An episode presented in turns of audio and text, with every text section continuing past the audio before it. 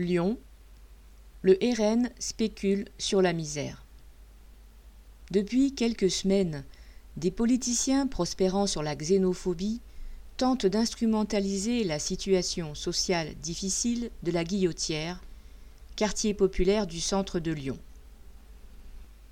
Le dernier épisode a eu lieu le 24 novembre, avec le tournage en direct par CNews de l'émission Face à la rue avec Jordan Bardella, porte-parole du RN.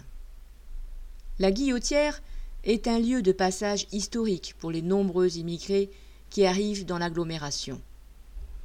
Sur la place Gabriel Péry, dite entre guillemets place du pont, au centre du quartier, de nombreuses personnes, Roms, immigrés récents venus du Maghreb ou d'Afrique subsaharienne, revendent des objets usagés, des vêtements, du vieil électroménager, voire de la nourriture.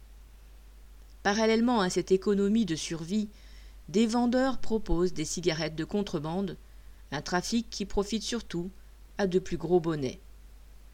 Ces vendeurs de cigarettes sans papier, venus pour la plupart d'Algérie, tentent de se faire un petit pécule, parfois pour acheter un vélo avant de travailler comme livreur. Mais les places sont chères, et des bagarres de plus en plus violentes éclatent. Pour tenir, certains consomment des médicaments utilisés en psychiatrie et qui rendent agressifs. Cette détérioration de la situation est de plus en plus lourde à accepter pour les habitants et les commerçants du quartier. Depuis le 19 novembre, le maire fait occuper le terrain par de nombreux policiers. Les revendeurs sont partis s'installer dans d'autres quartiers.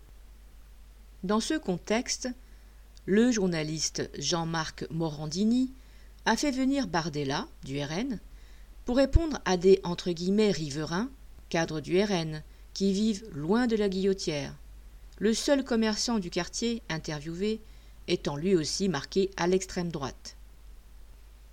Les policiers et CRS, en nombre, ont bloqué les habitants, qui voulaient dire devant les caméras de télévision que le problème n'était pas l'immigration, et tous ceux qui manifestaient contre cette récupération politicienne abjecte.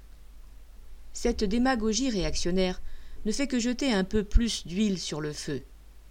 En refusant de les régulariser, les dirigeants de l'État obligent les sans-papiers à survivre avec des expédients ou à se faire surexploiter chez Uber et Deliveroo.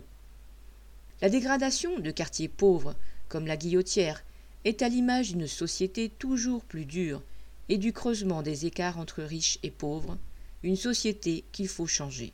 Correspondant Hello.